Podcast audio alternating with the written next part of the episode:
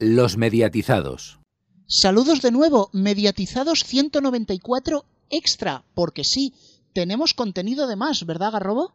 Así es, tenemos contenido de más, porque a veces en los, los festivales de televisión de Vitoria Gasteiz dan para mucho, para hablar con muchísima gente, y es imposible meterlo todo en programas de una hora. Y como hemos hablado con María José Rodríguez en el programa, se va a estrenar ni superhéroes ni princesas en Movistar Plus, además de otros muchos estrenos de cero. Pero también hemos hablado con Eric Pescador, el sexólogo, y como ya digo, mil títulos más, eh, que es además el protagonista de Ni superhéroes ni princesas. Es la persona que va a llevar a los niños hacia esta deconstrucción de la educación de género. Así que vamos a escuchar la entrevista. Y tenemos a Eric Pescador, que me lo, apunta, me lo tengo que apuntar, ¿eh? porque es sociólogo y sexólogo, especialista en temas de género, igualdad y prevención de violencias machistas. Muy buenas tardes. Muy buenas tardes. Tienes un título más largo que la apellido. sí, bueno, pero también es para identificar, porque a veces la gente se pierde, ¿no? No, trabaja sobre igualdad, pero no sabemos sobre qué. Yo trabajo mucho con hombres, mucho por la igualdad y mucho en contra de la violencia y por las situaciones de libertad y de espacios libres y posibles, ¿no? Esas masculinidades sostenibles, esas relaciones entre mujeres y hombres que sean posibles, ¿no? Ni superhéroes ni princesas es un formato, por lo menos lo que hemos podido ver, eh, el grupo de periodistas es un formato que se centra en el feminismo, pero contado o intentando solo contar a los niños, pero también a los padres. Va a ser un formato que va a hacer pensar. Sin duda, para mí lo más importante de este programa, ojalá lo consigamos, es que la gente se dé cuenta de en qué punto estamos con relación al machismo, en qué punto estamos con relación a las desigualdades que discriminan y cómo podemos hacer para resolver. Es decir, si yo consigo esto con, esto, con estos programas, me habré dado por súper satisfecho que la gente sea capaz de ver no solamente el conflicto, sino también que es posible hacer un cambio. Nosotros en pocas semanas hemos hecho un salto cualitativo en la vida de estos niños y niñas, sencillamente con hacer un trabajo intensivo, profundo y, sobre todo apoyado por las familias, por el profesorado, por el centro. Eso ha sido fantástico. Para ser la primera experiencia, a mí me ha sorprendido. Eh, veo que es el primer programa, porque si supongo que hacéis más temporadas podría ser diferente, pero que hayáis escogido un colegio además con, con niños sordos, que por lo tanto esto también complica el trabajo, porque traductora y todo demás. ¿Por qué? ¿Por qué este colegio? ¿Por qué en la primera edición algo tan complicado? Pues realmente fue por casualidad, pero también fue también por entender que, todo, la diversidad y el entender la igualdad en todos los medios, no solamente tiene que ver con el ser iguales entre hombres y mujeres, sino ser iguales entre personas.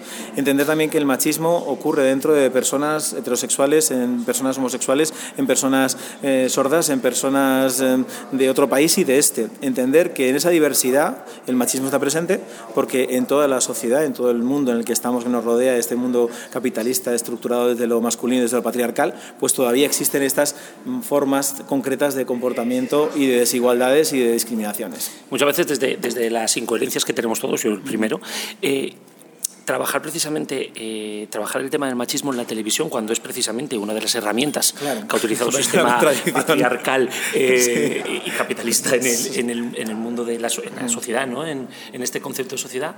¿No te parece un poquito esto? ¿Cómo lo has, cómo lo has llevado tú mismo también? Eh, yo lo he llevado bien porque creo que siempre hay que trabajar contra las estructuras desde las mismas estructuras, ¿no?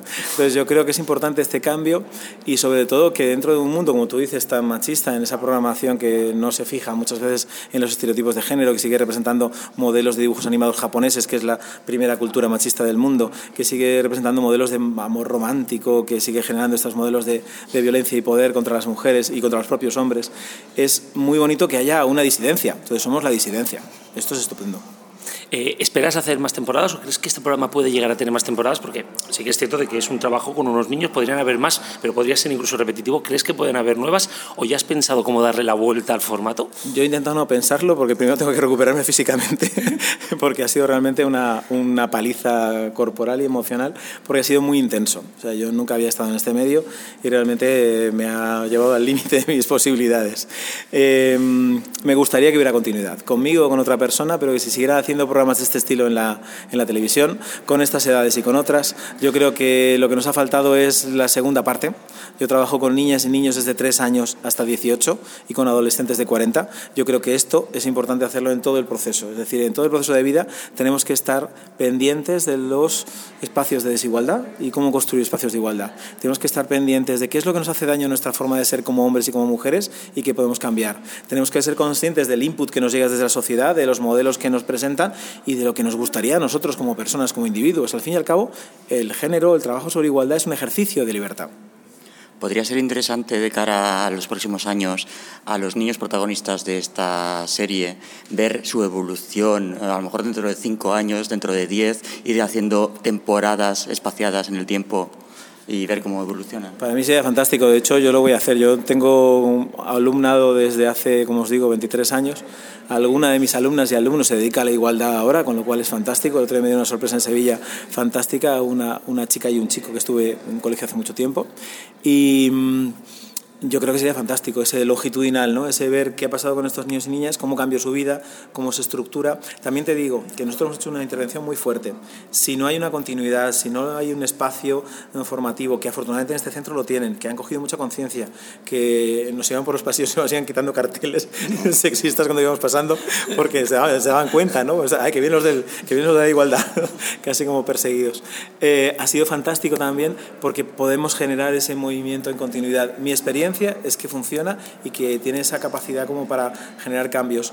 Eh, a mí me pasa encontrarme alumnado de hace 5, 6, 7 años y decirme, me acuerdo de aquel ejercicio que hicimos y que me gustó tanto, donde los abrazos, donde los juguetes, donde tal, y quiere decir que llega y que realmente genera cambios importantes en sus vidas. ¿no?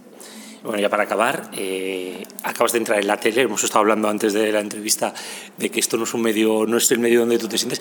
¿Te, has sentido cómodo? ¿Te ves, ¿Te ves más aquí o qué? No lo sé, la verdad es que creo que es un medio necesario, ¿vale? Eh, como está invadido por otras fuerzas de la parte oscura de la fuerza, pues igual a lo mejor deberíamos invadirle un poco más de igualdad y un poco menos de desconfianza y un poco más de construcción divertida de estos espacios nuevos. Entonces, seguramente voy a intentar habitarlo, ¿sí? Me, he vuelto youtuber hace nada, Estaba, no sabía yo que esto se podía hacer, pero a mis años me voy a dedicar a esto porque creo que es una forma llegar también a los adolescentes y llegar a, todo el público más rápido. Eh, me he encontrado cómodo porque el equipo de trabajo ha sido excepcional. Para mí ha sido familia durante todas estas semanas de, grabaje, de, grabación, porque bueno, pues eh, realmente si no hubiese sido así hubiese sido mucho más duro. Hemos tenido un equipo técnico espectacular, unos solidistas espectaculares, una gente que ha trabajado en la imagen de una forma, la fotografía se ve maravillosa porque hay mucho cariño en el trabajo que están haciendo y cariño dentro del equipo, es decir, se notaba esa sensación de, de cuidado, de levantarnos a las 7 de la mañana y estar acabando de grabar a las 8 de la noche y ver que tenías gente al lado que te cogía y te agarraba y te decía, no te preocupes, que nos quedan dos horas solo y que ya puedes seguir para adelante todo. Eric Pastor, muchísimas gracias. Pescador. Eh, pescador, uy, he dicho yo pastor. Eric Pescador, muchísimas gracias y bueno, mucha suerte el lunes 16, 10 de la noche en cero se estrena el programa. Que tengas suerte y que haya buenas audiencias. Estupendo. Ojalá llegue mucha gente y les sirva para ver cosas y producir cambios. Muchísimas gracias. Pues bueno, la verdad que la entrevista ha estado interesante yo no sé a ti, Garrobo, qué es lo que más te ha llamado la atención de ello, aparte de los mil títulos que tiene Eric.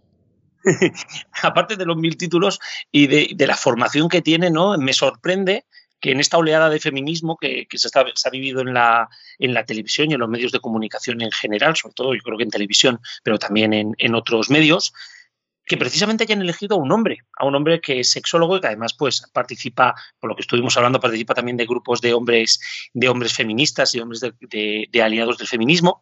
Y precisamente cómo han elegido a un hombre para deconstruir los roles de género en, una clase. ¿no? Yo creo que, creo que la charla fue muy interesante, pudimos hablar de, feminismo, pudimos hablar de muchísimas cosas, pero yo creo que lo que más, lo que más me importa es cómo, cómo gente nueva, Rubén, gente que nunca ha estado metido en la televisión se puede convertir en protagonista y cómo eh, te tienes que adaptar a ello, ¿no? Y como bien decía la entrevista, eh, consideraba que esto era pues como una herramienta para seguir trabajando y seguir poniendo encima de la mesa sus ideas y, y poder romper un poquito más con el heteropatriarcado, que yo creo que es parte de esta nueva oleada de feminismo y en la cual, mientras algunos van diciendo que los hombres estamos fuera, los hombres estamos fuera, pues no, los hombres tenemos nuestro lugar, tenemos nuestro espacio y sin ir más lejos, Eric lo demuestra y lo va a demostrar en un programazo que es brutal y que yo os recomiendo sinceramente que veáis eh, Ni Superhéroes ni Princesa los lunes por la noche en cero.